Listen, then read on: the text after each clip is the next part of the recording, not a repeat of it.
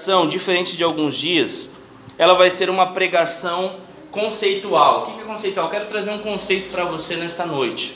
Aqui na Alva nós falamos sobre muito, muito sobre fundamentos, trazer fundamentos para a gente entender o que estão, estamos fazendo. É, eu sei que por muito tempo, principalmente no começo dos anos 2000, 2004, aqui em Joinville surgiram várias visões acerca de discipulado. Uma delas foi o G12, quem se lembra do G12, né? Essa ideia das antigas. Então tinha o movimento G12, tinha a visão MDA. Vocês se lembram da visão MDA também, que veio também de alguns anos, veio lá de São Paulo e veio descendo. Então algumas visões sobre discipulado. E muitas delas elas partiam de uma essência que muitas vezes não era o que a palavra falava, né? Porque a essência é Jesus, é a mensagem, né? E muitas das vezes era pouco direcionado, né, para esse essa mensagem para Jesus. E muitas das vezes era só simplesmente por uma dinâmica, por uma didática. E é bênção a dinâmica e a didática. Mas se não tiver o fundamento que é Jesus, a sua mensagem, a sua glória, nada acontece. Por isso que nós partimos desse princípio: sem Jesus, nada podemos fazer. Amém, meus irmãos? Eu queria contar algumas coisas para vocês. Então, nós precisamos entender que Jesus Cristo, que Jesus Cristo, ele é alguém que nasceu num contexto, num contexto judaico. Todo mundo sabe, todo mundo sabia que Jesus era um judeu que vivia no meio dos judeus ortodoxos, que eram os judeus né, mais rentes ali na palavra. Jesus nasceu nesse contexto. E o discipulado, ele não nasceu em Jesus. O discipulado já existiu já no, desde o primeiro século, desde o Oriente Médio Antigo, certo? E Jesus, ele participava, ele cresceu no meio de um contexto judeu. E esse contexto judeu, ele falava que assim como no nosso contexto brasileiro, existiam processos de ensino até a pessoa ter a maioridade. Aqui no Brasil, como funciona? Nós vamos para o jardim de infância, vamos ali para o ginásio, como muitos falam, vamos para o ensino médio e depois para a faculdade. Não é isso? A formação escolar brasileira, em partes, é isso. E no contexto judeu existia também um contexto de estudos. Existiam estágios onde a pessoa ia crescendo, crescendo, crescendo e entendendo mais da mensagem. Então os judeus, eles buscavam muito entendimento da palavra de Deus eles tinham acesso ao todo o Antigo Testamento que nós temos aqui. E eu quero contar para vocês, para vocês entenderem como que era o contexto escolar de Jesus, para que a gente entenda o que é discipulado, para que a gente possa aplicar e porque muitas coisas Jesus fala e muitas vezes a gente fica, meu, por que Jesus fez isso? Ou por que ele falava desse tipo de linguagem? Porque Jesus ele estava num contexto de, histórico, né, de sociedade.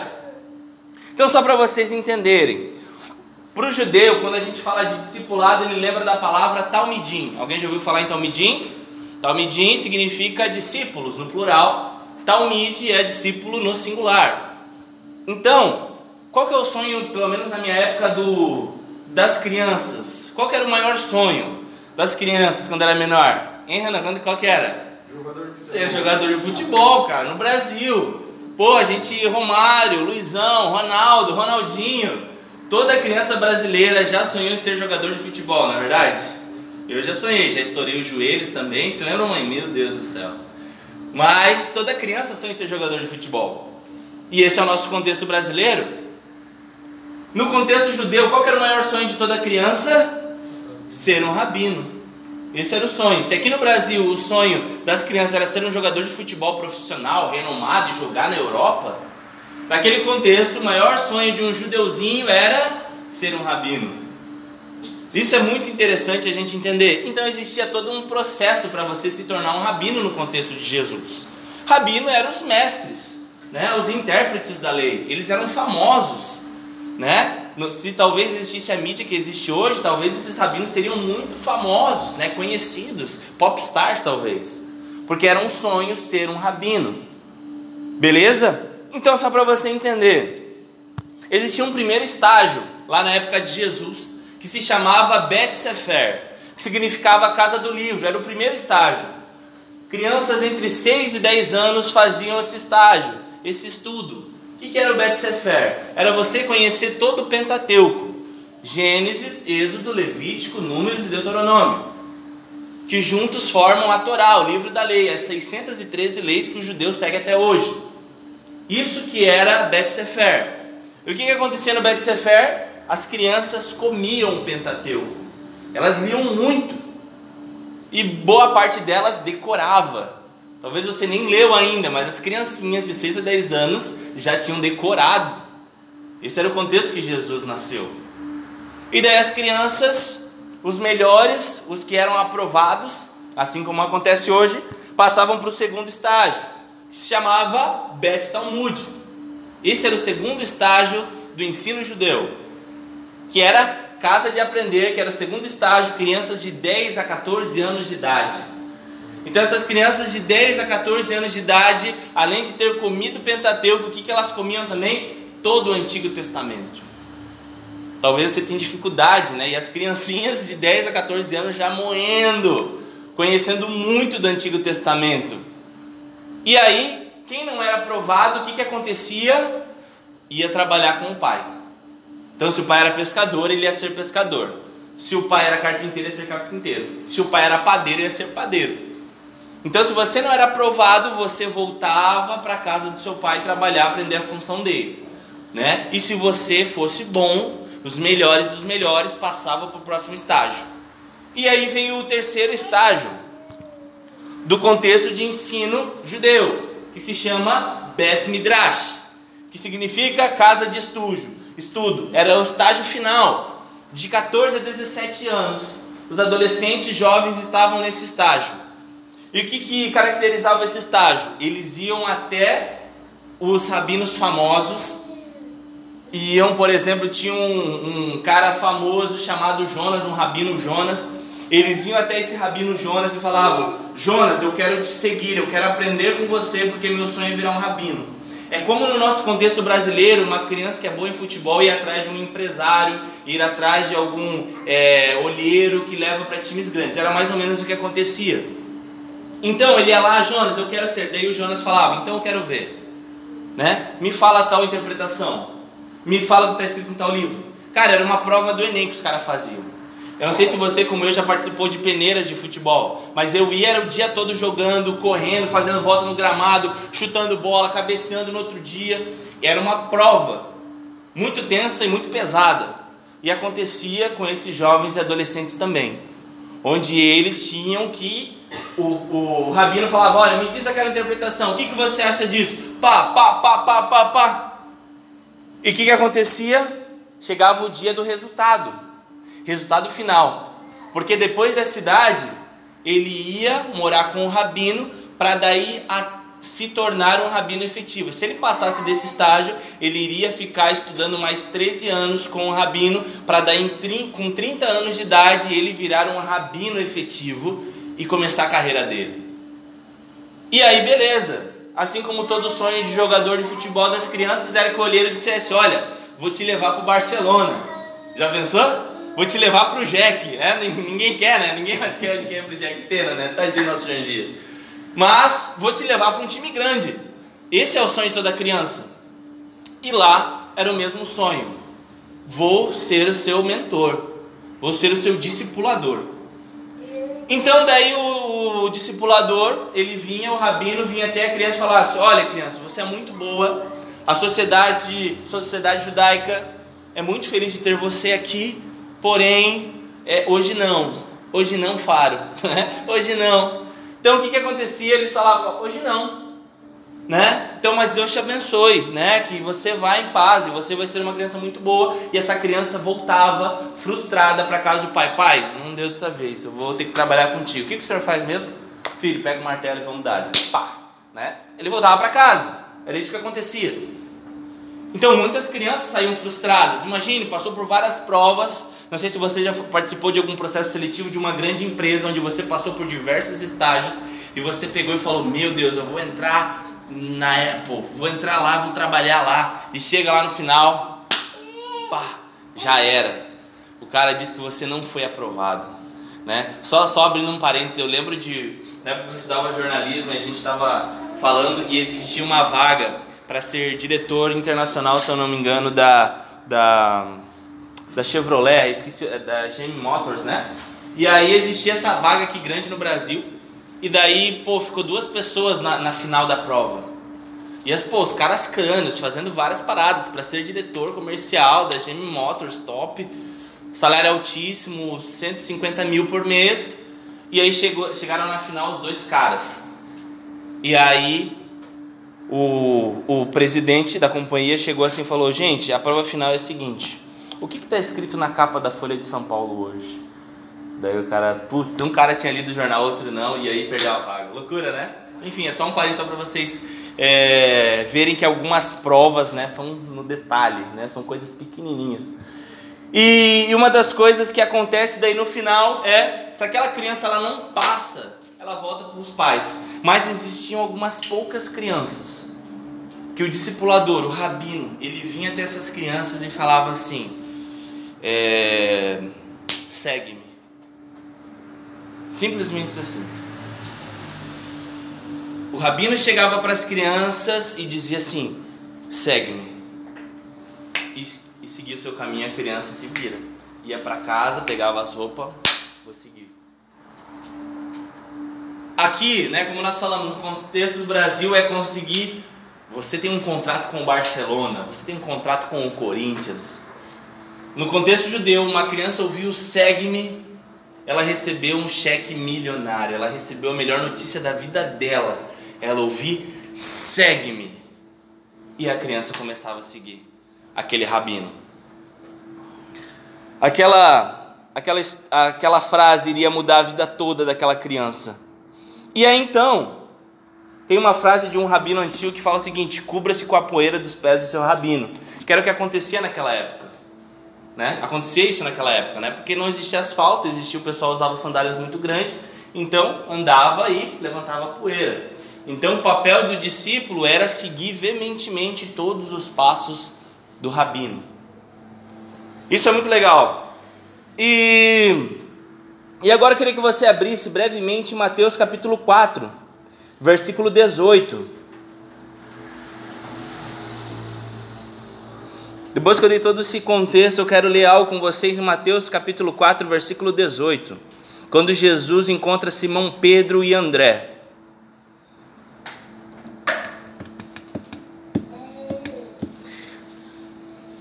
É muito legal porque assim, quando, quando que Jesus começou seu ministério? 30 anos.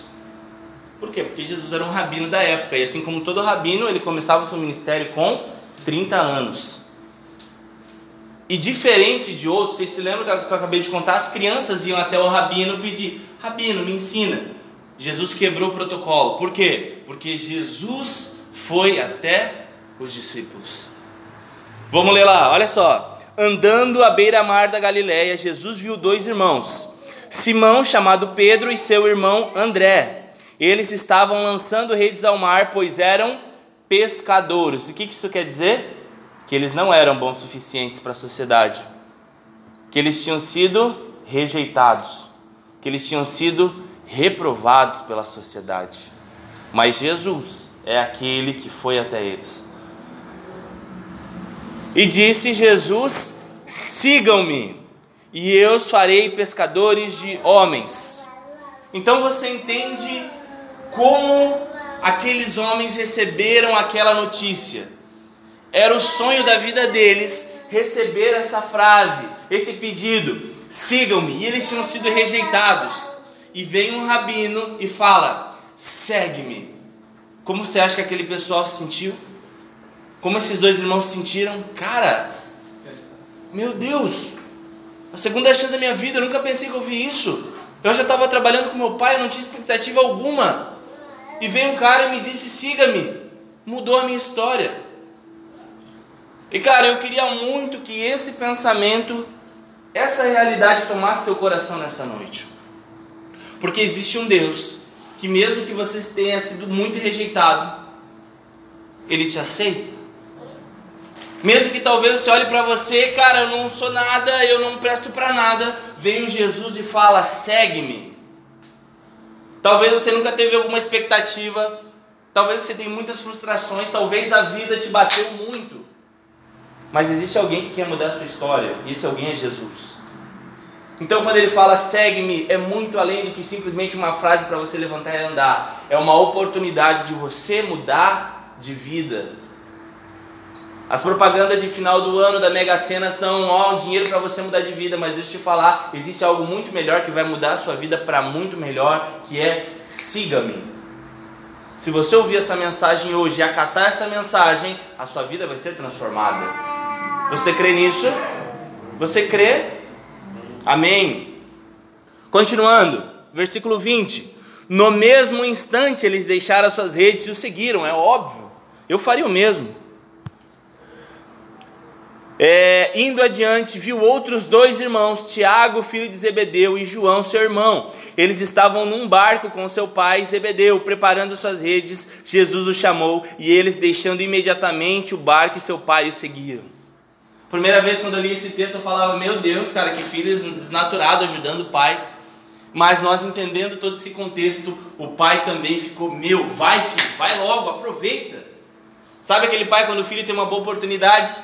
Né? Mesmo que às vezes o filho às vezes está ajudando na empresa do pai, mas o cara recebe uma promoção muito melhor para trabalhar numa empresa muito melhor. Filho, vai, cara, não perde tempo, a gente se vira que vai.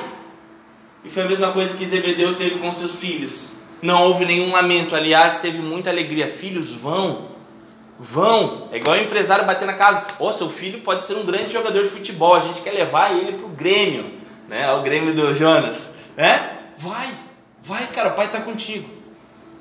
E com certeza a alegria tomou aquela casa. E eu quero muito que Jesus tome, Jesus encha de alegria a casa de vocês, porque veio um homem e falou para vocês: segue-me. E você tem essa oportunidade. Cara, mas eu não sou nada. Quem sou eu para todo aquele que é criador e poderoso? Segue-me. Cara, mas eu vou continuar errando. Segue-me. Mas meu Deus do céu, eu nem sei quem é esse Jesus direito. Segue-me. Cara, mas eu tenho um monte de coisa errada na minha vida segue-me. Não importa, cara. Isso daí a gente resolve. Deus cura, Deus transforma, Deus te convence.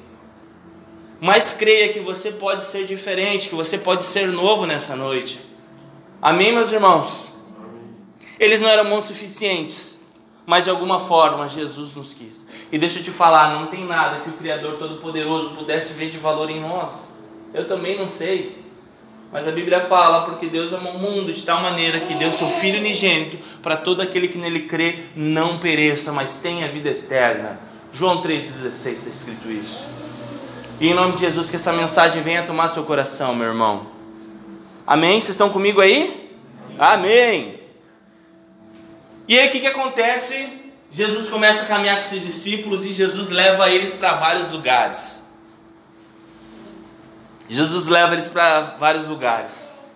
Mas tem um momento onde Jesus ele leva os discípulos, isso vai estar em Mateus 16, que Jesus leva os discípulos para onde? Para Cesareia de Felipe.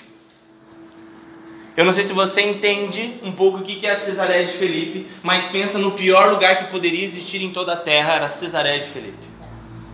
Cesareia de Felipe era o maior templo pagão existia um centro mundial de paganismo que era em Cesareia de Felipe, que foi construída pelo, é, por Herodes Felipe e era feito para um templo para paganismo. Lá, o que, que acontecia? Acontecia as piores coisas que você pode imaginar.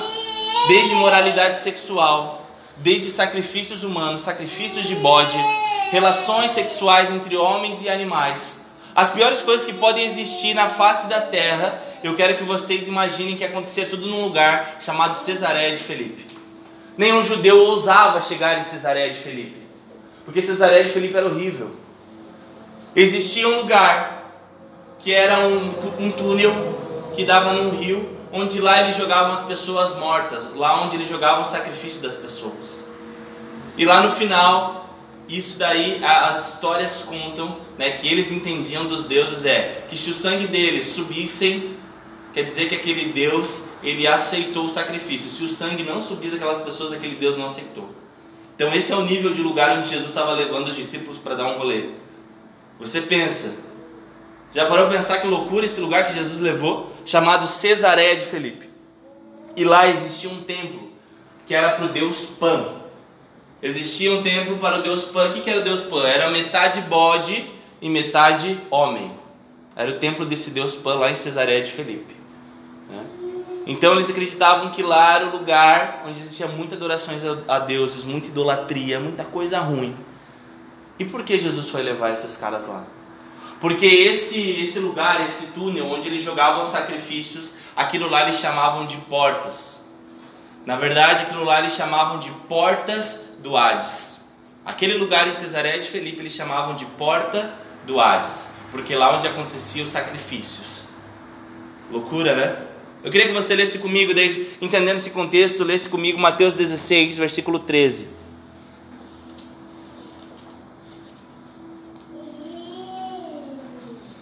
É muito legal nós entendermos isso, porque a gente entende que por isso que os discípulos ficavam meio embasbacados, não entendendo o que Jesus estava fazendo. E olha só o que ele fala lá em versículo 13. Chegando Jesus à região de Cesareia de Felipe, perguntou aos seus discípulos: quem os, quem os homens dizem que o filho do homem é? Eles responderam: Alguns dizem que é João Batista, outros Elias e outros ainda Jeremias ou algum dos profetas. E vocês? perguntou: Quem vocês dizem que eu sou? Simão Pedro respondeu: Tu és o Cristo, o Filho do Deus vivo. Respondeu Jesus: Feliz é você, Simão, filho de Jonas, porque isso não lhe foi revelado por carne ou sangue, mas por meu Pai que está nos céus. E eu lhes digo que você é Pedro, e sobre essa pedra edificarei a minha igreja, e as portas do Hades não poderão vencê-las. Eu lhe darei a chave do reino dos céus, e o que você ligar na terra será ligado nos céus, e você desligará na terra o que será desligado nos céus. Glória a Deus.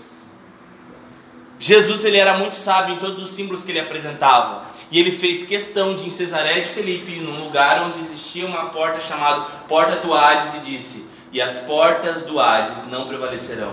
Ou seja, toda a morte, toda idolatria, toda mentira, todo paganismo que existe não poderão prevalecer. Amém, meus irmãos? É isso que Jesus está falando para nós. O pior lugar que existe no mundo que você pode pensar o Evangelho pode transformar. Você crê nisso? E nós cremos então que, independente da situação que você está passando, meu irmão, não tem como Deus não transformar. Sabe por quê? Porque as portas do inferno não podem prevalecer sobre nossas vidas. E é para esse lugar que Jesus está te levando para você ver. Tá vendo o pior lugar que existe do mundo? Esse lugar não vai prevalecer. Então, cara, muitos dos nossos problemas é fichinha para o nosso Deus que é todo poderoso. Amém, meus irmãos? Amém. Glória a Deus. Enfim, continuando. Versículo João 15, versículo 16. Vamos lá.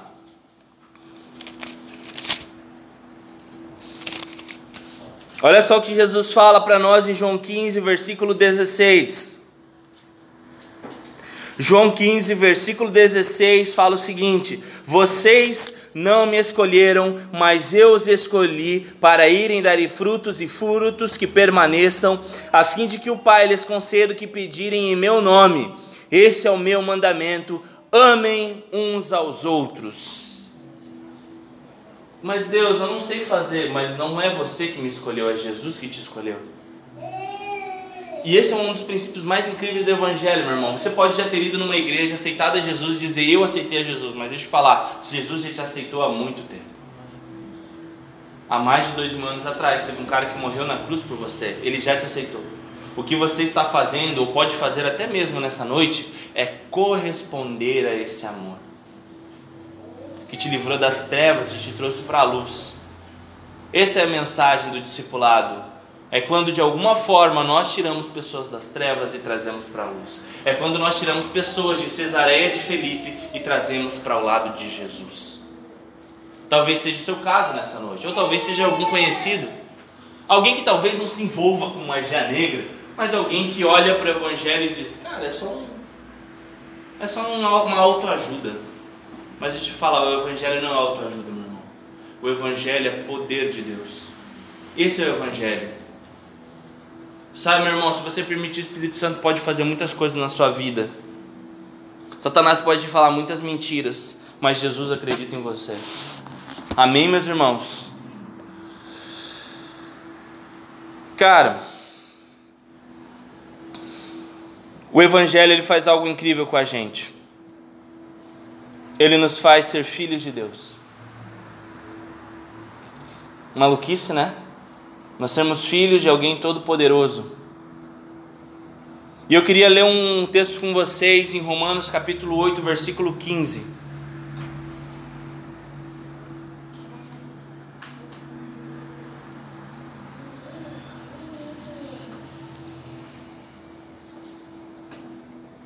Como nós falamos, esse é o princípio do discipulado. Nós faremos quatro pregações, uma, essa mais três, falando sobre discipulado.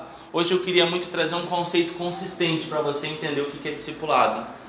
É você entender que mesmo você não sendo bom quanto aquelas criancinhas juda, judias que eram super inteligentes, mesmo nós sendo rejeitados, Jesus nos aceita como nós somos. Esse é o princípio se você quer ser um discípulo de Jesus, entender, eu não sou nada e eu quero aceitar essa mensagem. Esse é o primeiro passo para você ser um discípulo de Jesus. Se você perguntar para nós na Alvo, nós temos um discipulado, nós temos uma apostila, nós temos um material. Mas, cara, o material não é nada se você não entender que Jesus é tudo e que você precisa dele. Esse é o primeiro ponto do discipulado. Amém? Esse é o fundamento principal para a gente começar a conversar sobre discipulado prático. É você entender esse conceito. Jesus quer você e Jesus acredita em você. Amém? Vocês creem nessa mensagem? Glória a Deus é, Romanos 8, versículo 15. Vamos ler até o 17.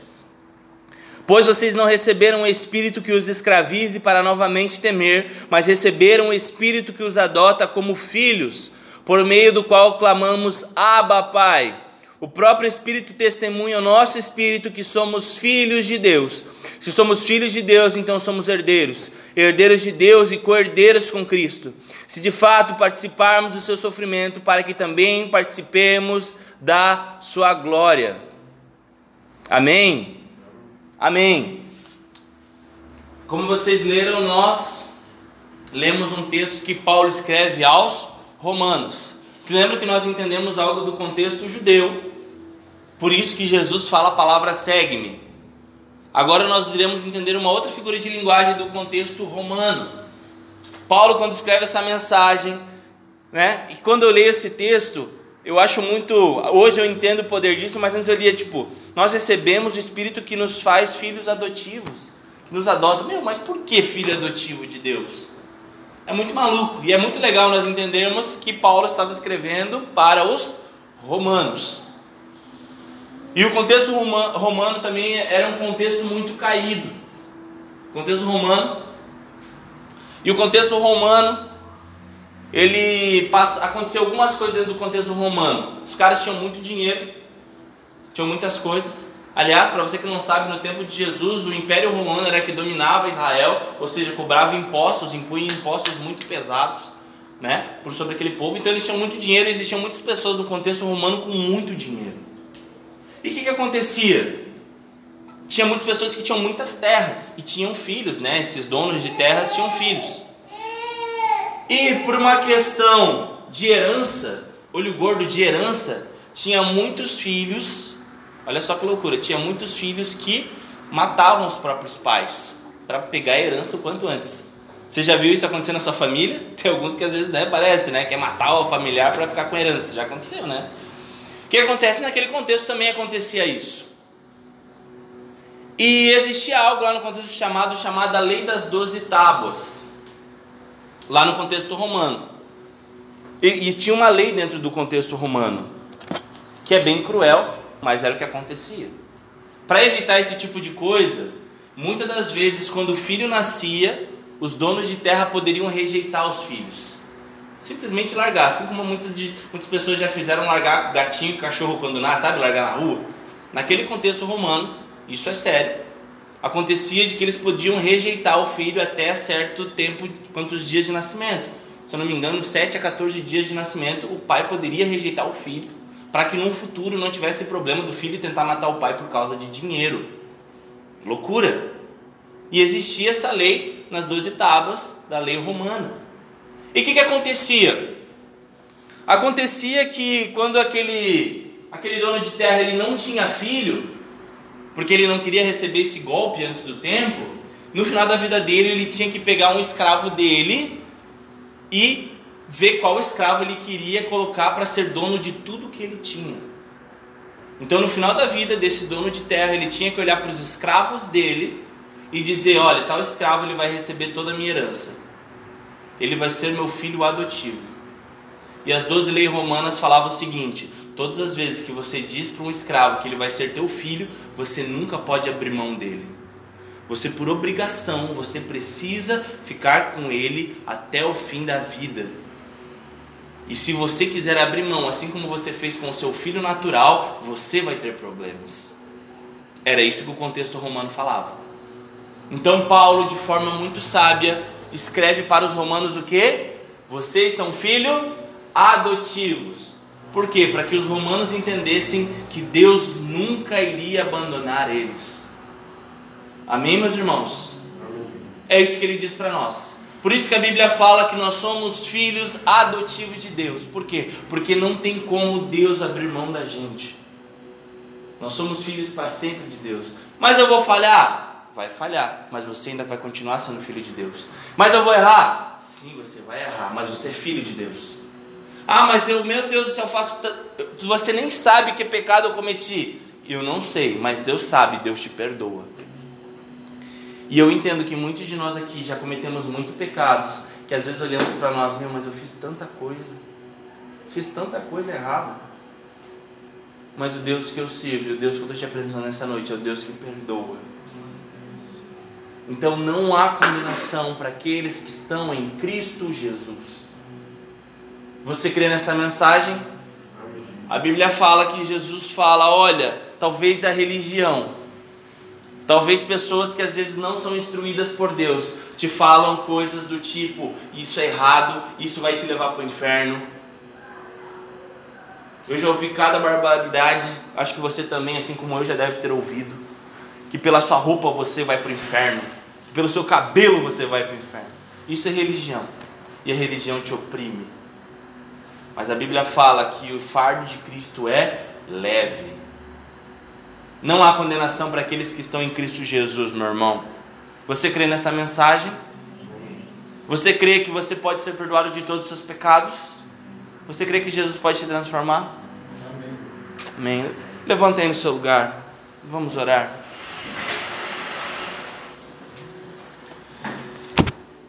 Feche os teus olhos. Eu queria que você fechasse teus olhos, baixasse tua cabeça agora nesse momento. Vou colocar um som aqui para nós. Baixa tua cabeça, fecha os teus olhos. Em nome de Jesus.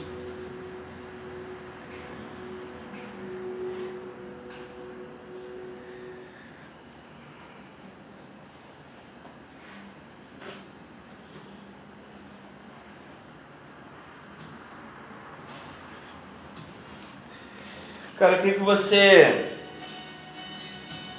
eu queria que você pensasse agora, colocasse a mão sobre o teu coração e começasse a orar agora. Eu queria que você começasse a clamar por esse amor. Eu queria que você começasse a orar falando, papai, obrigado por tamanho amor. Obrigado, Pai, por tamanha bondade, porque eu não era nada e agora o Senhor me chamou e o Senhor disse: segue-me. Comece a orar no seu lugar agora em nome de Jesus.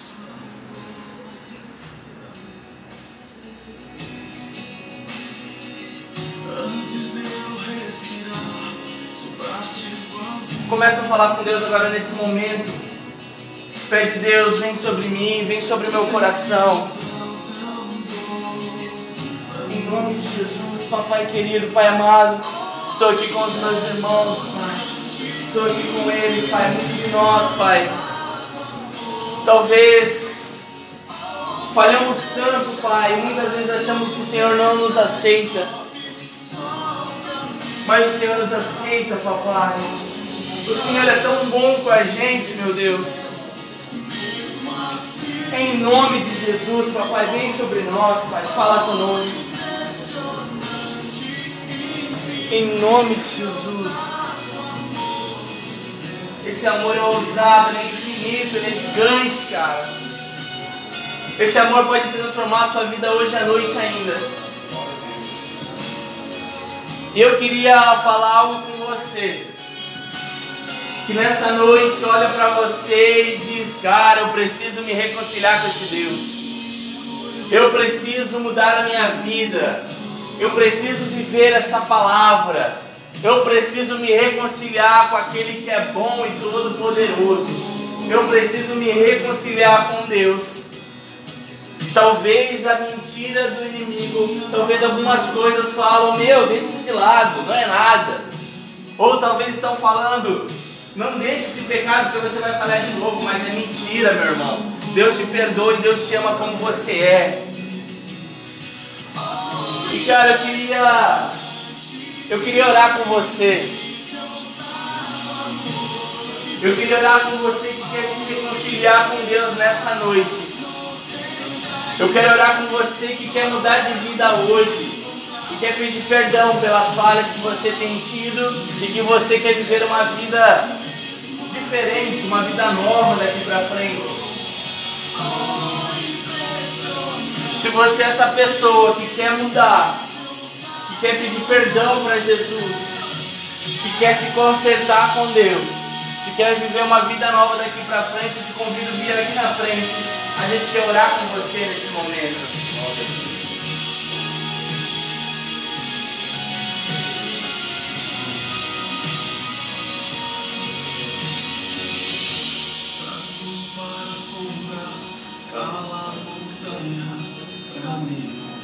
Se você quer se reconciliar com Deus, se você quer se consertar, se você quer viver algo diferente daqui para frente, eu te convido a vir aqui na frente. Para a gente orar com você, para a gente te abraçar e para a gente caminhar junto, meu irmão. Se você quer caminhar com pessoas que querem te levar para a palavra, que querem te abençoar, que querem te ajudar, eu te convido a vir aqui na frente. A gente quer abraçar você e quer te adotar e quer cuidar de você.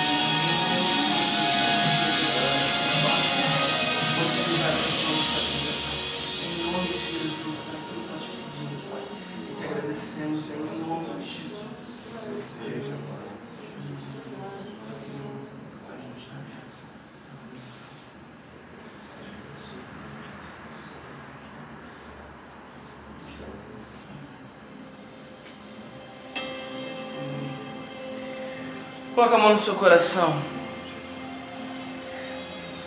Vamos orar. Pai querido, Pai amado, obrigado por essa mensagem, Pai.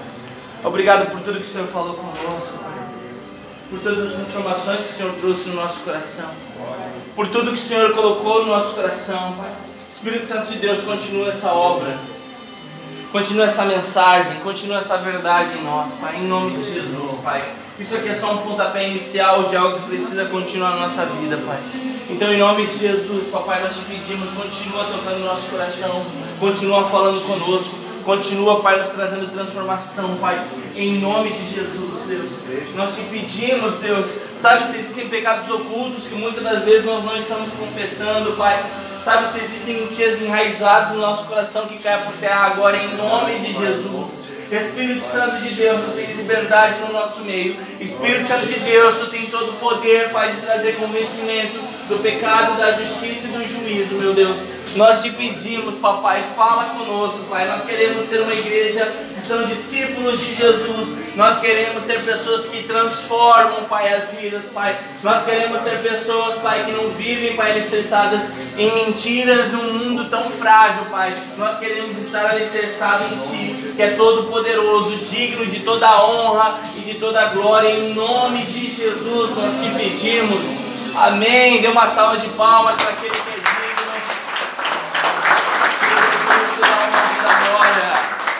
Em nome de Jesus. Amém. Pode se assentar, meu irmão. Senta aí. Senta aí. Amém. Glória a Deus. Gente, já estamos encerrando, tá? Já iremos encerrar. Só passar, só falar algo breve assim. É, gente, como nós falamos, nós estamos à disposição de todos, tá? É, nós somos uma igreja que busca viver relacionamentos muito profundos, tá? E nós convidamos você a participar das nossas células, tá? Como eu falei, se você quiser participar de uma célula, vem falar comigo, vem falar com a Mari, com o Jonas e com a Lara que estão aqui na frente. Nós temos uma célula ativa, terça-feira, 9 horas da noite. Nós iremos iniciar uma outra quarta-feira, 8 horas da noite. Você é nosso convidado, não tem idade, né? não pode ser casal, pode, enfim, como você quiser, mas participe de uma célula de relacionamentos profundos e efetivos. Você entrando numa célula, nós iremos conversar com você sobre discipulado, que é um trabalho que nós fazemos. Nós temos toda uma didática, todo um trabalho de discipulado, de treinamento, né? para que você entenda profundamente a palavra de Deus. Como nós falamos, isso aqui não é o reino de Deus apenas, o reino de Deus é diário, o reino de Deus é dia a dia. Meus irmãos, outra coisa, nós temos o aplicativo da Alvo, tá? Nós temos um aplicativo da nossa igreja, onde você lá vai encontrar todos os nossos conteúdos. Quer ver?